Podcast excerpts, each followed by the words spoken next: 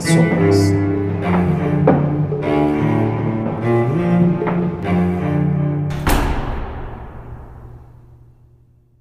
Bienvenidos a Antología de las Sombras. Esta es la primera emisión, el programa 1 de la temporada 1. Estamos muy contentos de estar aquí con ustedes. Mi nombre es Rubén Darío Vázquez, eh, me presento rapidísimo. Yo soy socio en Lovecraft Café y pues me acompaña Vera, Vera Mendoza. ¿Cómo estás, Vera? Hola, ¿qué tal? Soy Vera Mendoza y soy cofundadora de En la Noche de los Tiempos. Oye, pues muy contentos porque eh, fíjense que esta idea, esto que ustedes están escuchando en este momento, es una idea que estuvimos planeando desde hace ya varios meses y que eh, definitivamente teníamos muchas ganas de hacer. Somos unos verdaderos apasionados de la literatura de horror, de la cultura geek, del ocultismo y de verdad que queremos ofrecerles a ustedes una serie de contenidos que sean interesantes, abordados sobre todo desde el punto de vista de la ciencia, no solamente de las ciencias eh, sociales, sino también desde las ciencias duras, desde las ciencias físicas, biológicas y demás. Y eh, pues vamos a iniciar una, una serie de programas en donde seguramente ustedes van a encontrar temas que son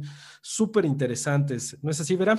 Así es, y pues en nuestra primera emisión vamos a hablar acerca de la naturaleza de los seres Lovecraftianos y tenemos a dos invitados muy interesantes con nosotros. Está Diego Hernández, que es físico y maestro en ciencias y estudiante del doctorado de astrofísica por la UNAM. Además ha participado en diversos eventos de comunicación de la ciencia y concursos literarios. Muchas gracias por estar aquí, Diego. Pues gracias por invitarme. Y también tenemos a Rodrigo Vidal Tamayo, que es biólogo por la UNAM divulgador de la ciencia y es fundador de la revista Cinefagia. Muchas gracias, Rodrigo, por estar aquí.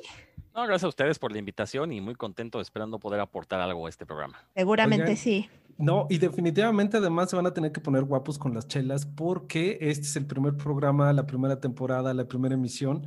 Entonces ustedes están apadrinando este podcast. La verdad esperamos que no sea la primera vez que los tenemos y sobre todo pues que, que siga la charla, ¿no? Cuenten con ellas y nos las echamos ahí en el Café Lovecraft. Eso. Sí, tienen, tienen que probar las chelas de la casa que están re buenas. Oigan, y bueno, pues hoy, hoy vamos a charlar. Es un tema que la verdad es así súper interesante para pues todos los amantes de la literatura y sobre todo todos los entusiastas de Lovecraft porque queremos preguntarles y por eso tenemos a Rodrigo y a Diego aquí, eh, expertos en la materia. Queremos preguntarles sobre los dioses del panteón Lovecraftiano y sobre cómo podrían ser si estos en realidad existieran. Yo sé que muchas veces nos hemos preguntado, oye, ¿cómo, serían los monstruos Lovecraftianos si, si de verdad existieran, si de verdad fueran reales, si existieran eh, estas entidades en el universo? Y por ello, bueno, pues hoy vamos a, platicar con Rodrigo y con Diego al respecto y que nos cuenten, pues desde su punto de vista, cómo podrían ser, ¿no? Que además yo sé que ustedes dos también son muy, muy eh, entusiastas de la literatura de Lovecraft. Primero que nada les vamos a platicar quién es Lovecraft, porque seguramente habrá algunos de nuestros de nuestro público que no sabrá, ¿no? Entonces les voy a platicar un poquito rápido. H.P. Eh, Lovecraft fue un escritor estadounidense desde principios del siglo XX y es considerado como el padre del horror cósmico y de sus aportaciones a la literatura y a la cultura más conocidas son las, eh, son los antiguos entes inenarrables que aparecen en sus relatos. Algunos, creo yo, uno de los más conocidos que sería Cthulhu, sería Azathoth y Yoxotot y otros más, pero bueno, nos vamos a, enfocar justo en este programa, en estos tres, y vamos a platicar un poco con nuestros invitados. Y bueno, quisiéramos saber un poquito la opinión de Diego, eh, suponiendo que eh, no, no somos los únicos seres en el universo, ni los primeros, ni los últimos, que a mi opinión, pues no lo somos. ¿Hace cuánto tiempo pudo haber existido el primer organismo y si estos organismos, o, hay, hay organismos que puedan sobrevivir en el espacio y qué condiciones deben de tener para poder hacerlo, Rodrigo? No sé si nos puedas comentar un poco. Eh, mira, se calcula que el universo existe desde hace un máximo de 14 mil millones de años. Ahora, esta cantidad, pues por sí sola no nos dice nada, ¿no? Porque es un numerote que, pues la verdad no podemos como visualizar. Pero bueno, es muchísimo tiempo, 14 mil millones de años. Estaba haciendo una búsqueda rápida hace unos días, precisamente, de cuándo se pudieron haber formado los primeros planetas. Y resulta que se descubrió hace poco un antiguo sistema planetario que se calcula que tiene 13 mil millones de años. Es hasta ahorita el sistema planetario más antiguo que, se conoce. Eh, esto quiere decir que pasaron mil millones de años después del Big Bang para que se formaran estos primeros planetas, ¿no? Ahora, insisto, son los más antiguos que conocemos, no quiere decir que estos sean los primeros que se hayan formado, no tenemos un, dato preciso de cuánto tiempo tarden en formarse los, los planetas, una vez que después de que sucedió esta gran explosión y se empezó a acumular la materia, en lo que la gravedad la, formaba los sistemas protoplanetarios y cosas así, pues no tenemos un dato preciso, pero bueno, por lo menos ya sabemos que hace 13 mil millones de años ya pudo haber habido planetas. Una vez que hay planetas, entonces ya podremos pensar en la posibilidad de vida, partiendo del hecho de que la vida pues es una cuestión totalmente azarosa que se origina en aquellos planetas donde puede haber las condiciones para que exista. Meternos en las condiciones para la vida es otra discusión que la astrobiología hasta ahorita no ha podido zanjar porque solo conocemos un tipo de vida, que es la vida basada en el carbono, como la que tenemos aquí en la Tierra. no tenemos mucho de dónde elegir, ¿no? Cuando hablamos de vida, referimos a vida tal y como la conocemos, pero podría haber otras formas de vida por allá afuera. Y de hecho, pues gran parte de la literatura de ciencia ficción y de terror se basa en el supuesto de que no somos la única forma de vida posible. Yo también soy de la idea que no creo que seamos los primeros ni los últimos, aunque alguna forma de vida tuvo que haber sido la primera. E incluso hay algunos astrobiólogos que se atreven a decir que, dado que no hemos tenido contacto o no hemos encontrado evidencia de otros, de vida fuera de la Tierra, existe la posibilidad muy alta de que seamos nosotros los primeros seres vivos que habitan el universo. Alguien tuvo que haberlo sido. ¿no? Por pura probabilidad. En una de esas nos tocó la mala suerte y somos los primeros. y los únicos, incluso, porque como dije al inicio, la vida, la aparición de la vida es una cuestión totalmente azarosa. No sabemos que sea una ley el hecho de que aparezca vida en el universo partiendo del hecho de que los planetas más viejos que conocemos tienen 13 mil millones de años, pues vamos a suponer que tenían las condiciones necesarias para generar vida y entonces podríamos hablar de que hay vida en el universo desde hace 13 mil millones de años aproximadamente. Insisto, todo esto son elucubraciones, no tenemos evidencia, me estoy basando únicamente en los datos que sabemos. Una vez que aparece la vida, pues esta empieza a evolucionar. Organismos que hayan surgido hace 13 mil millones de años ya tuvieron casi la edad del universo para haberse transformado en cosas totalmente diferentes diferentes. ¿Qué requerirían para sobrevivir en el espacio suponiendo que no estuvieran en una superficie, que no estuvieran sobre un planeta? Hasta ahorita los organismos más resistentes que conocemos son unos pequeños animalitos que se llaman tardígrados, también se les conoce como ositos de agua, que de hecho están muy de moda porque precisamente desde que se descubrió que eran resistentes a las radiaciones, a la sequía, eh, pues como que ah, eh, comenzaron a habitar las fantasías de los escritores de ciencia ficción, ¿no? Estos animalitos, la ventaja que tienen es que son muy pequeños, tienen una capa de queratina que les cubre el cuerpo, entonces se ha demostrado que pueden sobrevivir en el espacio fuera de una nave, o sea, me refiero, pueden sobrevivir flotando en el espacio durante cierto tiempo, tampoco es que sean inmortales. Oye, oye Rodrigo, y perdón que te interrumpa. ¿Cómo le hicieron para saber que había tardígrados y que, ah, oye, mira, traes un tardígrado, vamos a echarlo al espacio a ver qué pasa? Mira, no, no te puedo dar una, una, respuesta precisa, lo que sí sé, o sea, se descubrieron los tardígrados en la Tierra en condiciones que uno decía, pues, ¿cómo es posible que un animal eh, multicelular pueda aguantar estas condiciones, no? Entonces ya desde ahí teníamos indicios de que eran animales bastante resistentes. Eh, se empezaron a hacer pruebas de laboratorio, se sometieron a radiaciones y descubrieron que efectivamente no les pasaba nada. De hecho, hubo una misión, si mal no recuerdo, fue una misión israelí hace poco a la luna que salió mal llevaba tardígrados, era una pequeña sonda que mandaron a la Luna y llevaba tardígrados, pero no aterrizó, este, explotó, ah, chocó, no, no, no sé bien si chocó o explotó antes de aterrizar, a ver si Diego sabe. Los científicos suponían que los tardígrados iban a aguantar vivos un rato ahí en la superficie lunar, que recordemos que la superficie lunar este, pues es muy fría, está sometida a las radiaciones cósmicas, no solo la luz del sol que le llega directo sin una atmósfera que lo proteja,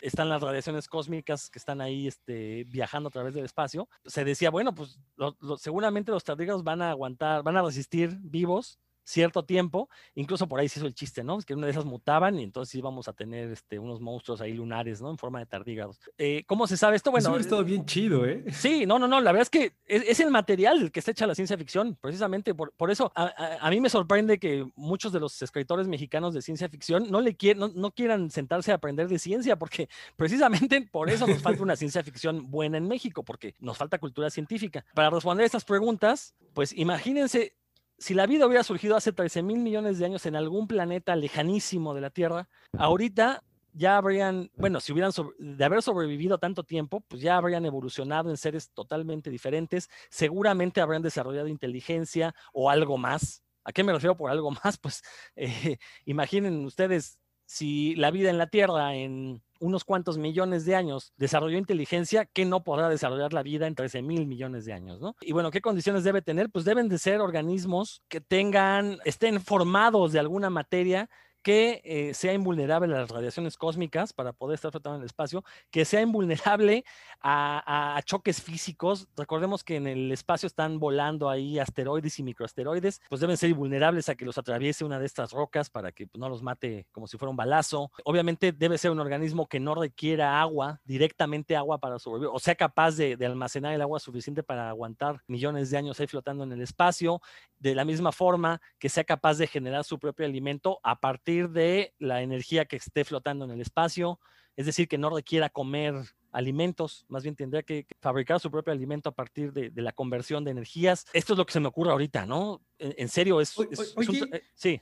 Y fíjate que eh, eh, justo eso que estás diciendo, a mí me llama mucho la atención Lovecraft y particularmente las descripciones que hace de los de sus dioses, de sus monstruos primigenios y demás, pues siempre los, los describe como con tentáculos, antenas, pólipos y no sé qué tanto, ¿no? O sea, mucho porque, bueno, pues lo, lo influyó pues Ernest Haeckel, ¿no? Naturalista, ilustrador y demás, que bueno, en aquel entonces pues eran como el descubrimiento de estos seres submarinos se dejó como muy eh, impresionado y, de alguna manera pues esto lo retomó para crear a, a sus dioses, pero neta necesitan tentáculos, antenas, ojos, bocas, fauces para vivir en el espacio o cómo lo ves tú? Mira, aquí son dos cosas. Por una parte, Lovecraft le tenía fobia al mar. Eh, no le gustaba el pescado, no comía pescado. Entonces, pues sí, todos sus horrores los relacionó con este miedo que le generaban, este miedo y repulsión que le generaban los animales marinos y los insectos, entre otras cosas. Para él, algo pues muy grotesco y repugnante, pues era algo que pareciera un pulpo. Que aparte, pues los pulpos sí uno los toca y son gelatinosos y no tienen una forma definida, ¿no? Aguados así. O sea, sí son repulsivos, pues independientemente de que les podamos encontrar un valor estético, que lo tienen, innegablemente, pues sí, son a, la hora de, tocarlos al tacto son repulsivos. Pero también hay que entender otra cosa, ¿no? Eh, lo que Lovecraft describió, y lo dijo muy bien en sus cuentos, él siempre dice que la descripción que da lo que el espectador entendía, lo que su cerebro le daba para entender. Aquí yo creo que estamos este, presenciando un fenómeno de pareidolia, que es cuando en el caos tú empiezas a buscar patrones, pues para no perder la cordura. Te aparece una criatura horrorosa que no tiene una forma terrenal, obviamente no se parece a nada que hayas visto a alguien, pero pues tu cerebro, para evitar que te vuelvas loco, pues va a intentar buscar formas parecidas. Entonces hay que recordar que, por ejemplo, Tulu, pues sí parece un pulpo, con, o sea, lo describe como un pulpo con alas, porque eso es lo que el cerebro de un humano vería, o sea, algo, o sea, la única forma cotidiana con la que puedes relacionar la figura de Tulu, pues es un pulpo con alas. No quiere decir, como, como lo dibujan, que fuera un pulpo con tentáculos, con ventosas, que yo odio esa representación de Tulu porque la verdad se me hace muy mundana, pero hay que entender, eso es lo que describe el espectador, no es lo que vio. No sé si hayan visto esta película, la última adaptación del color que cayó del cielo, la que dirigió Richard Stanley. A mí me encanta la criatura que sale ahí porque es un ser de energía, de luz, que desprende unos tentáculos que son como si fueran relámpagos. Y me encanta porque tenemos ahí la descripción Lovecraftiana de tentáculos, pero sin ser el típico tentáculo de pulpo. Es decir, son como estos haces de luz que se están moviendo y, que eh, eh, envuelven a la gente y cosas así, pero no tienen una forma definida. Yo te estoy dando la descripción de lo que vi, pues, pues es este monstruo de energía con tentáculos, pero habrá quien diga, pues era un relámpago que me envolvió o era una neblina que me envolvió. Entonces hay que entender eso, ¿no? O sea, Lovecraft sí describía sus, sus monstruos con estas figuras que nos remiten a los eh, animales marinos porque las odiaba, pero también y ahí radica su grandeza, es que esa era la interpretación a través del cerebro humano. En realidad no sabemos qué forma tenían estas criaturas, ¿no? Y aparte, eh, justo en las mismas descripciones lo dicen, ¿no? O sea, no es que fuera un pulpo con, o sea, con alas de dragón y con tentáculos, era algo que simultáneamente un pulpo, un dragón y la caricatura de un hombre, como tal cual lo describe en, en el relato de la llamada de Cthulhu, ¿no? O sea, es todo eso a la vez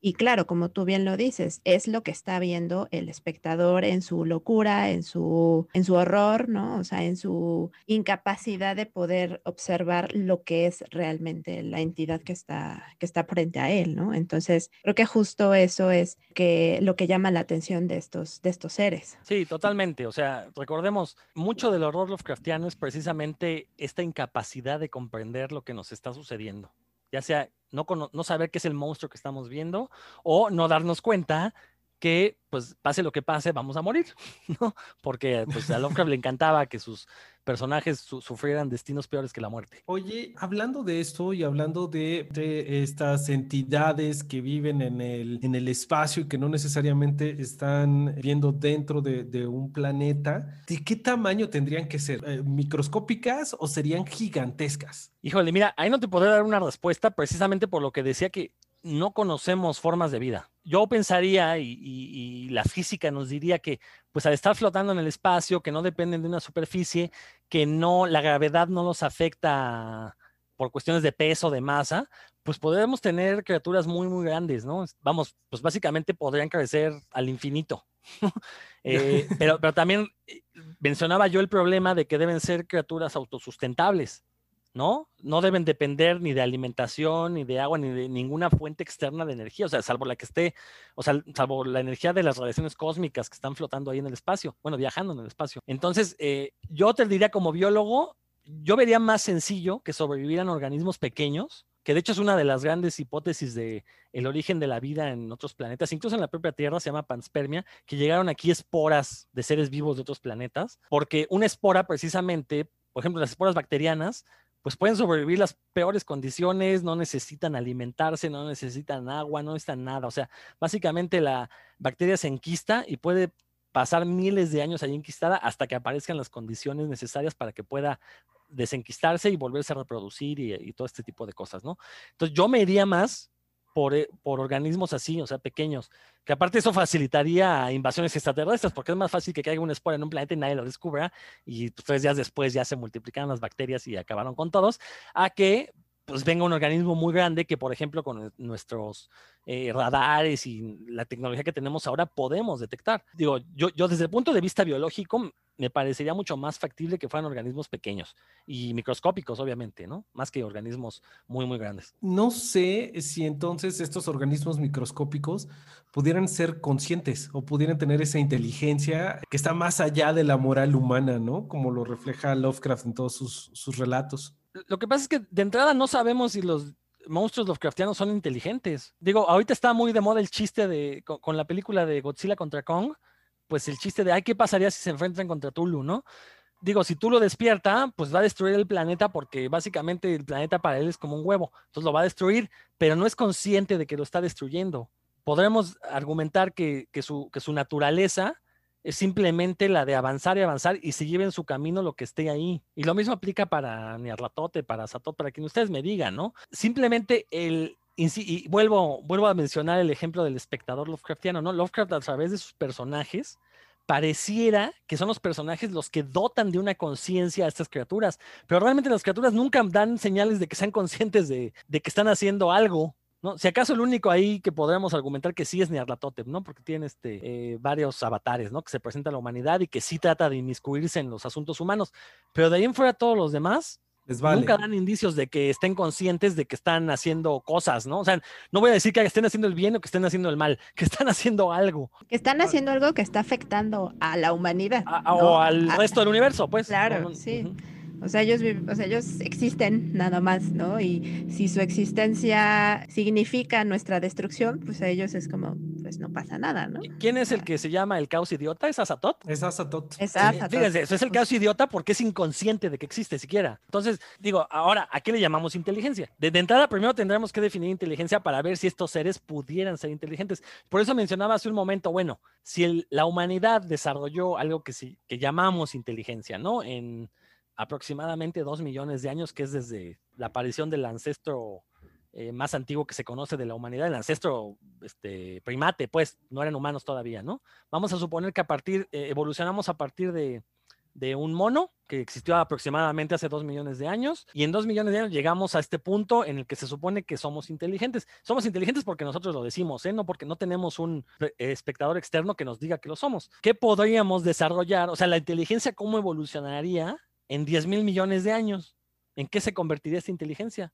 A lo mejor nos permitiría tener un conocimiento absoluto, lo cual te vuelve loco o te vuelve idiota como a Satot, ¿no? Ya, o sea, en el momento en que llegas al conocimiento absoluto, ¿qué sigue? Quedarte ahí, ¿no? Hacerte güey, literalmente. Justo ahora que estamos hablando de Azatoth, me gustaría eh, preguntarle a Diego sobre, sobre Azatoth, ¿no? Ya ven que, que, bueno, pues se describe co- como el universo mismo, como que está en el centro del universo, que es de un tamaño inconmensurable, etcétera, ¿no? Diego, ¿de qué tamaño sería Azatoth en caso de existir? ¿En dónde estaría, no? ¿En qué parte del universo estaría? Pues bueno, esto a Saturn podríamos identificarlo con, por ejemplo, un agujero negro, pero no cualquier agujero negro, sería un agujero negro supermasivo del que no, no sabemos cuál es su origen. Normalmente nosotros nos dicen, ¿no? Los agujeros negros vienen de estrellas supermasivas que cuando mueren se vuelven agujeros negros. Eh, esos son muy pequeños en comparación a los que yo menciono, los agujeros negros supermasivos que están en el centro de la galaxia. Por ejemplo, en la de nosotros está Sagitario A. Su tamaño, bueno, los agujeros negros realmente no podemos darles un tamaño como tal, ¿no? Porque son una particularidad. Lo que sea, lo que sí podemos darle un tamaño es a su disco de acreción, que es el, toda esta materia, masa, que jala el agujero negro para que atrae, que atrae el agujero negro con su fuerza de gravedad. Y eso más o menos tiene el tamaño de un, del sistema solar. Normalmente hay algunos que son un poco más grandes, pero eso es el, promedio. Como mencioné, esos agujeros negros están en el centro de las galaxias. Eh, conocemos decenas de, centenas, perdón, de agujeros negros así eh, que están en el centro de galaxias. Estas galaxias sabemos que tienen agujeros negros porque sus, los discos de acreción de estos agujeros negros empiezan a emitir luz, mucha luz, y eso lo llamamos una galaxia activa. Si pensamos en Azatoth como en nuestra- parte de nuestra galaxia, sería ahí en el centro de la galaxia, en- de la Vía Láctea. Y por ejemplo, en esta descripción que nos da Lovecraft de que hay algo, ¿no? Estos flautistas que mantienen a, a Azatoth eh, tranquilo, ¿no? Hay, hay sistemas, ¿no? Que mantienen los agujeros negros en latencia, este Diego. Sí, en particular est- estos agujeros negros supermasivos ocurre algo, como mencioné antes, los agujeros negros tienen su disco de acreción que, que es masa que van atrayendo, pero por leyes de la física toda partícula con una carga eléctrica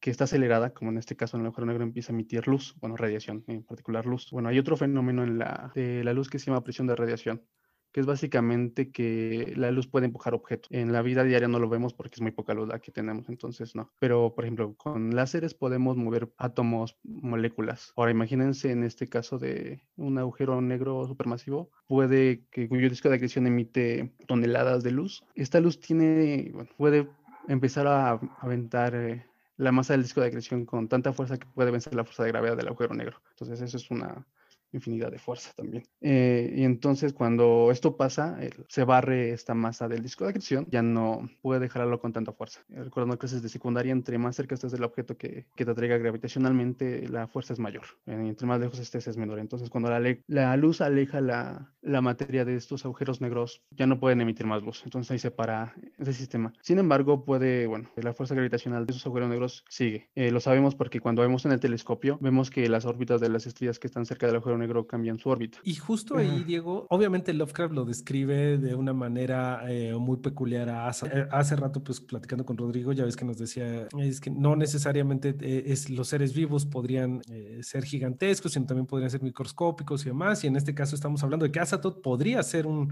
un agujero negro. Obviamente, pues no sabemos mucho sobre los agujeros negros, pero eh, podría entonces ser un- una de estas entidades de Lovecraft que lo mantienen en latencia y que podría, digamos, ser el, centro mismo del universo y demás? Eh, sí, tenemos obje- objetos gigantescos en el universo, como puede describir a Satot. Normalmente los objetos muy grandes empiezan a ser por su misma fuerza de gravedad a concentrarse. Es lo que pasa, por ejemplo, con las estrellas o los planetas. ¿Cómo se en una estrella? Básicamente es un, una nube de hidrógeno que llega a una cierta masa, entonces se contrae. Entonces podría pasar lo mismo. Si, si Satot es demasiado grande, más grande que las estrellas más grandes que conocemos, probable es que su masa no haya soportado y se haya concentrado en un solo punto, que es lo que llamamos un agujero negro. Y justo ahí quisiera dar un pequeño salto hacia otro de nuestras entidades favoritas. Y estoy hablando de Yoxotot, la llave y el portal, que desde la física de partículas, ¿cómo podría explicarse la existencia de Yoxotot y esta especie de saltos que hace entre múltiples dimensiones, ¿cierto? Bueno, más allá de la física de partículas, ahora en física hay una nueva rama que es la, la información. En ese sentido, bueno, la información es, por ejemplo, todo el plano, planos de Yoxotot, entre comillas, lo que hace que Yoxotot sea él. Entonces, estos saltos, más que pasar material, lo que pasan sería información. Pasan información, por ejemplo, de un planeta a otro o de un plano a otro, y lo que pasa es que esta información llega a este plano y empieza a agarrar la materia que hay del ambiente, y con eso forma el cuerpo y todo lo de Yoxotot. O sea, a ver, a ver, con información estamos Ah. hablando de que habría una serie como de mm, patrones en las partículas que Sí. cuando están en un plano dimensional le dicen, a ver, más o menos esta es la forma que debería tener en este plano y en Sí. el otro plano dimensional existencial o como sea, que, que no sé cómo referirme, esta información, estas partículas le dicen, a ver, acomódate de esta forma. Sí, ¿Es cierto? Exactamente, exactamente, es así, como información, en nuestro universo al menos, lo que serían números cuánticos que tienen las partículas de Yoxotot, forma de los enlaces, la forma de acomodar de los átomos, etcétera. Y bueno, en otras dimensiones ya sería más complicado decir. ¿De qué estaría hecho entonces Yoxotot para comportarse de esta manera? ¿Podría ser de materia orgánica o de qué tipo de materia tendría que estar hecho para, digamos, acomodarse, reacomodarse, rehacerse en cada uno de estos planos dimensionales? Nuestro plano dimensional en particular no tendría ninguna, dif- ningún problema en ser, en estar compuesto de lo mismo que nosotros. Como dije antes, toma la, eh, la materia del medio ambiente donde está. Complicado viene de los otros planos dimensionales, pero ahí elucubrando un poco, podemos pensar que, bueno, estos mismos planos habitan en nuestro universo. Entonces, no sé si han escuchado alguna vez de la masa oscura. No, a ver, cuéntanos. Básicamente la masa oscura es, es algo que está ahí. Sabemos porque interactúa gravitacionalmente con planetas, con estrellas en, en la galaxia. Eh, es Tiene gravedad, ¿no? Tiene gravedad, es lo único que tiene. En el universo hay cuatro fuerzas y dos que nos importan a los astrónomos, que es la de gravedad y la de radiación o la luz. Esa materia sabemos que está ahí o tiene que estar ahí porque gravitacionalmente la vemos, pero no la vemos con luz. Entonces, pensando en eso, a lo mejor eh, esos planos no interactúan con la radiación, no podemos verlo nosotros con la luz, pero sí interaccionan con nosotros mediante la gravedad. Eh, en este caso, al menos pensando en eso, es que el- las partículas de Yoxotot son a veces de materia oscura. No sabemos cómo sea eso, pero lo único que sí podemos decir es que sí interactúa gravitacionalmente con los demás, pero no con la luz. Estos planos estarían como, cuando Yoxotot está en esos planos, estaría oscuro, por así decirlo. Por eso de ahí la materia oscura, porque no interacciona con la luz. Oye, imagínate entonces que hubiera un- algún tipo de materia orgánica o algo, una cosa similar a la materia orgánica, pero oscura. Sería la cosa más rara del mundo, ¿no? Pues sí, y tendría que ser un- una biología completamente distinta, porque pues digo, dirá que la, nuestra vida depende en muchos casos de la luz del sol. Entonces, si no puede interactuar con la luz, entonces sí sería algo complicado, ¿no? ¿Qué fuente de energía tendrían esos seres vivos? Eso sería interesante pensarlo. Pero, Pues pero está de miedo, ¿no? O sea, imaginarse, como ya lo había dicho eh, a Rodrigo, otros seres con diferentes fuentes de energía, con diferentes bases, ¿no? Que no sea la de carbono como aquí en, la Tierra, estén ahí porque pues el universo es infinito. Yo me quedo siempre con esta reflexión de si estamos en solos en el universo, qué miedo, y si no estamos, qué miedo también. Eh, me gustaría conocer un poquito esto, ¿no? O sea, ¿cómo ven Rodrigo y cómo ven Diego esta reflexión de si estamos o no estamos solos en el universo? Bueno, creo- que el miedo provendría de, pues más bien una, una cuestión personal, ¿no? Si, obviamente si no te gusta la, la soledad, pues sí que miedo no estar solo, est- estar solos en el universo, ¿no? La otra es el hecho de que exista vida en el universo no significa que necesariamente una vaya a invadir a la otra. Recordemos, las distancias en el universo son enormes. De hecho, una de las razones por las que se cree que no se ha encontrado evidencia de vida extraterrestre, pues es que esta vida extraterrestre podría existir del otro lado de, la, de nuestra propia galaxia. No, no, no, no nos damos cuenta que, que está ahí, ¿no? Porque a lo mejor nuestras tecnologías son incompatibles para comunicarnos. Bueno, aparte de que la distancia para que nos lleguen sus señales, pues tardaría varios años luz. Creo que ahí entramos en, unas, en cuestiones ya más personales, que a final de cuentas estas cuestiones personales son las que alimentan la, ficción de terror y de ciencia ficción que tanto nos gusta, ¿no? Porque justamente cuando un escritor utiliza alguna de estas ideas, pues precisamente, y, lo hace bien, pues es precisamente nos puede llenar de estos temores, ¿no? Digo, yo como biólogo, yo te podría decir, yo estoy seguro que ni somos los primeros, ni somos los únicos, ni seremos los últimos, pero va a estar complicado realmente que podamos encontrar evidencias de vida extraterrestre, pues por las mismas leyes científicas que conocemos, las leyes físicas, las leyes biológicas, las leyes químicas. Eh, desgraciadamente hemos llegado a un punto del conocimiento en el que podemos ya hacer algunas predicciones de qué podría suceder si alteramos un poco las cosas y, sabemos que muchas veces los resultados no serían tan halagüeños como nos gustaría, ¿no? Simplemente la vida en la Tierra existe pues porque la Tierra está coincidentemente a una distancia perfecta del Sol precisamente para que se pueda gestar la vida, ¿no? Si estuviéramos un poco más lejos como Marte, pues algo habría pasado que si llegó en algún momento a haber vida en Marte en el pasado,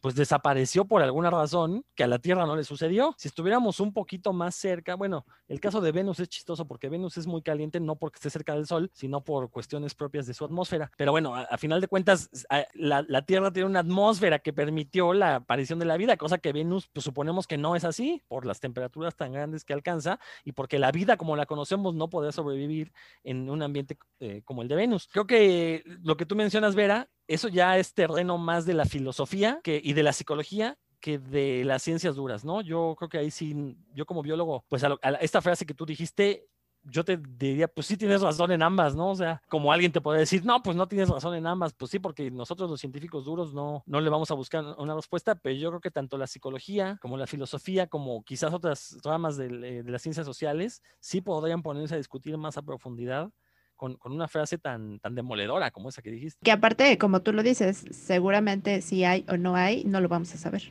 ¿no?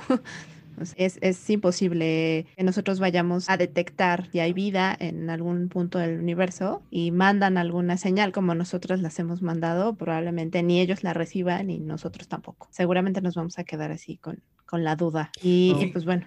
Creo que, como lo acaban de decir, pues uno de los grandes problemas que, que existe para saber sobre la existencia de vida en, en otros planetas o en, otras regiones del universo, pues es precisamente las distancias. ¿Qué, ¿Cómo tendría que ser alguno de estos seres como para atravesar todas estas distancias? ¿no? Esto, estoy pensando en la raza antigua, Lovecraft obviamente pues los describe como, como seres de materia orgánica, pero pues seguramente no eran de algún tipo de materia orgánica que conociéramos. ¿Qué características tendrían que tener si es que esto pudiera ser algún ser vivo? Las partículas tenían la peculiaridad de que eran más rápidas que la luz viene de taco, que es rápido. Estas, algunas de, estas partículas se miden, normalmente nosotros medimos la energía de una partícula eh, respecto a qué tan rápido es. Estas al contrario, se miden su energía entre menos, más lentos sean. Entre más lentos sean, no tienen más energía. Entonces, para que una partícula tenga energía cero, un taquión tenga energía cero, debía tener una velocidad infinita. Y ya bajando la, las velocidades hasta acercarnos a la luz, eh, teníamos una, un objeto con velocidad,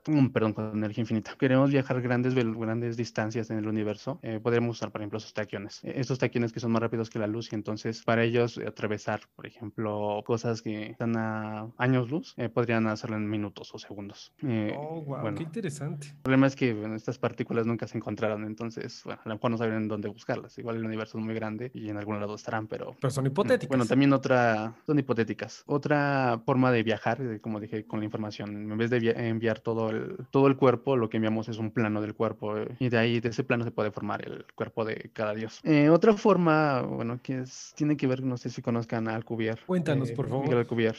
Bueno, él es un físico mexicano que propuso un día una nave que viajaba alterando el espacio. Ah, el motor de, distorsión, ¿no? Ajá, el motor de distorsión. Eh, básicamente lo que hace este motor es alterar el espacio. Entonces, si quieres viajar, haces que tu nave comprima el espacio adelante y extienda el espacio hacia atrás. Ya no tienes que viajar tanto realmente. Entonces, eh, en vez de viajar eh, tres años luz, lo que viajas es un kilómetro y ya con eso puedes viajar rápidamente. Entonces, en el caso de los dioses de, de Lovecraft, lo que podrían hacer es tener algún método de, para alterar el espacio. ¿Y tú, Rodrigo, cómo lo piensas desde el punto de vista de la biología?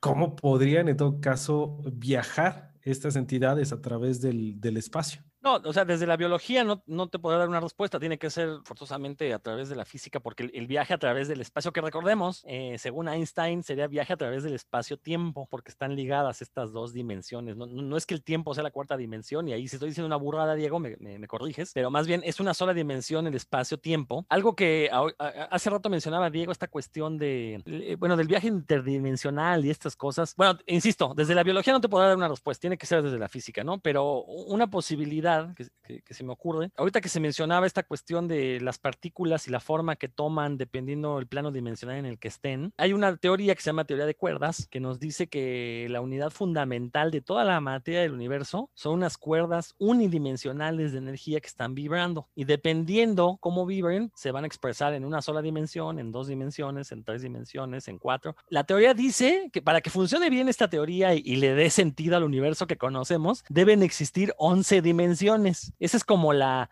explicación más aceptada, porque hay algunas explicaciones que dicen que son 24 dimensiones, otras que son 16. Bueno, la más aceptada dice que con 11 dimensiones, si existieran las cuerdas, le darían sentido a lo que vemos, o sea, le, darían sentido a esto que, que, le llamamos universo. Este, ahora, uno dirá, bueno, a ver, yo entiendo un mundo de tres dimensiones, ¿no? Este, largo, ancho y... Altura y altura, ajá, largo, ancho y alto, ¿no? La cuarta dimensión, ok, vamos a introducir la cuestión del tiempo, separándolo un poquito de lo que decía Einstein del, del espacio-tiempo, ¿no? Pero, por ejemplo, una quinta dimensión, una sexta dimensión, ¿cómo la podemos entender?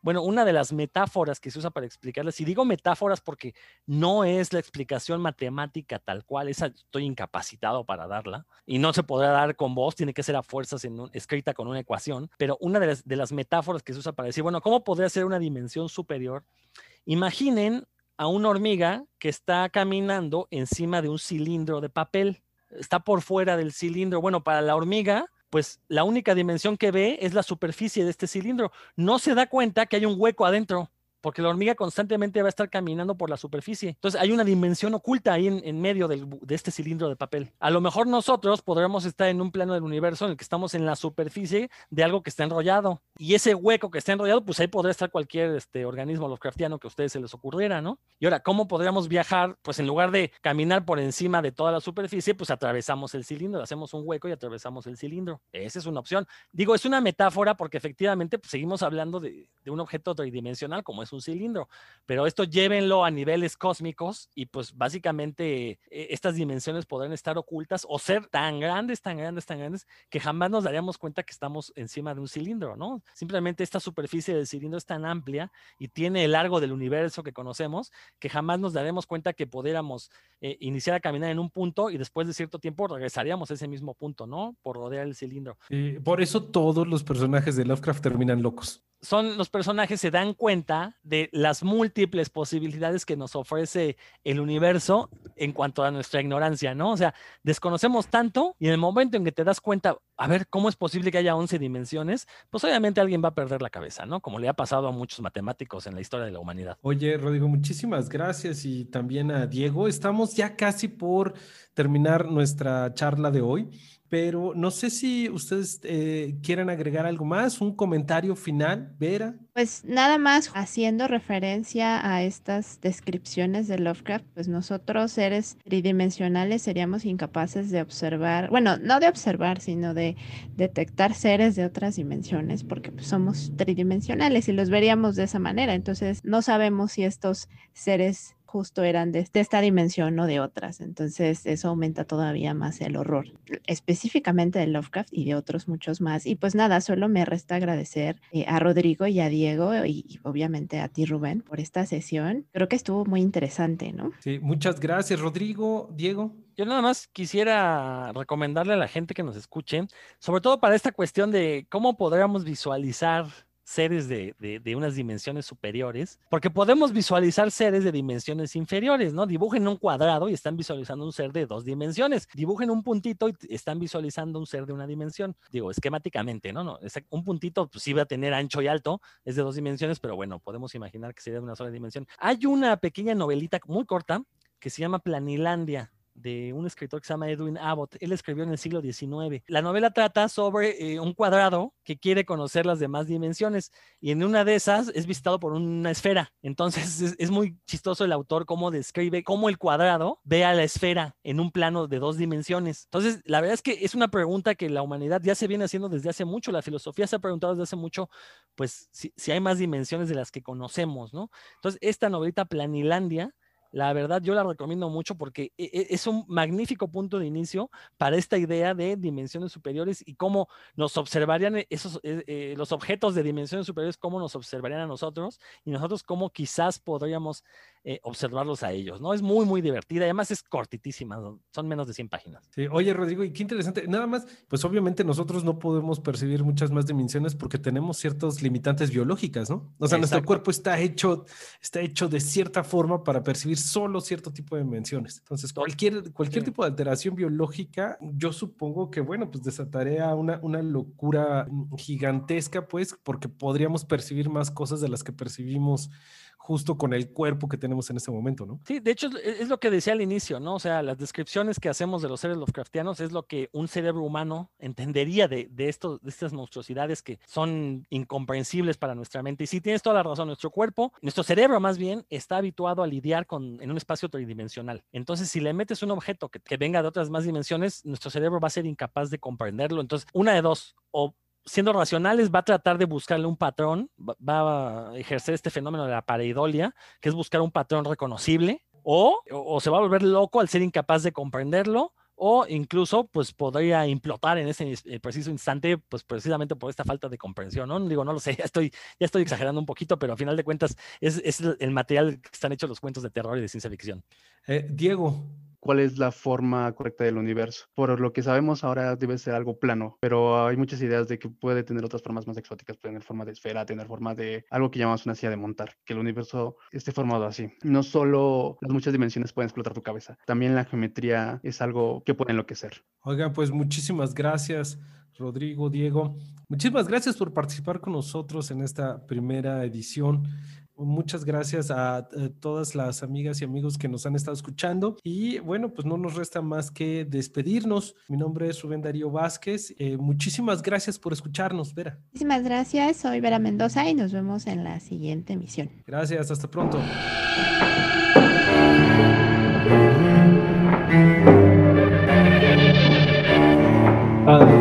De las sombras.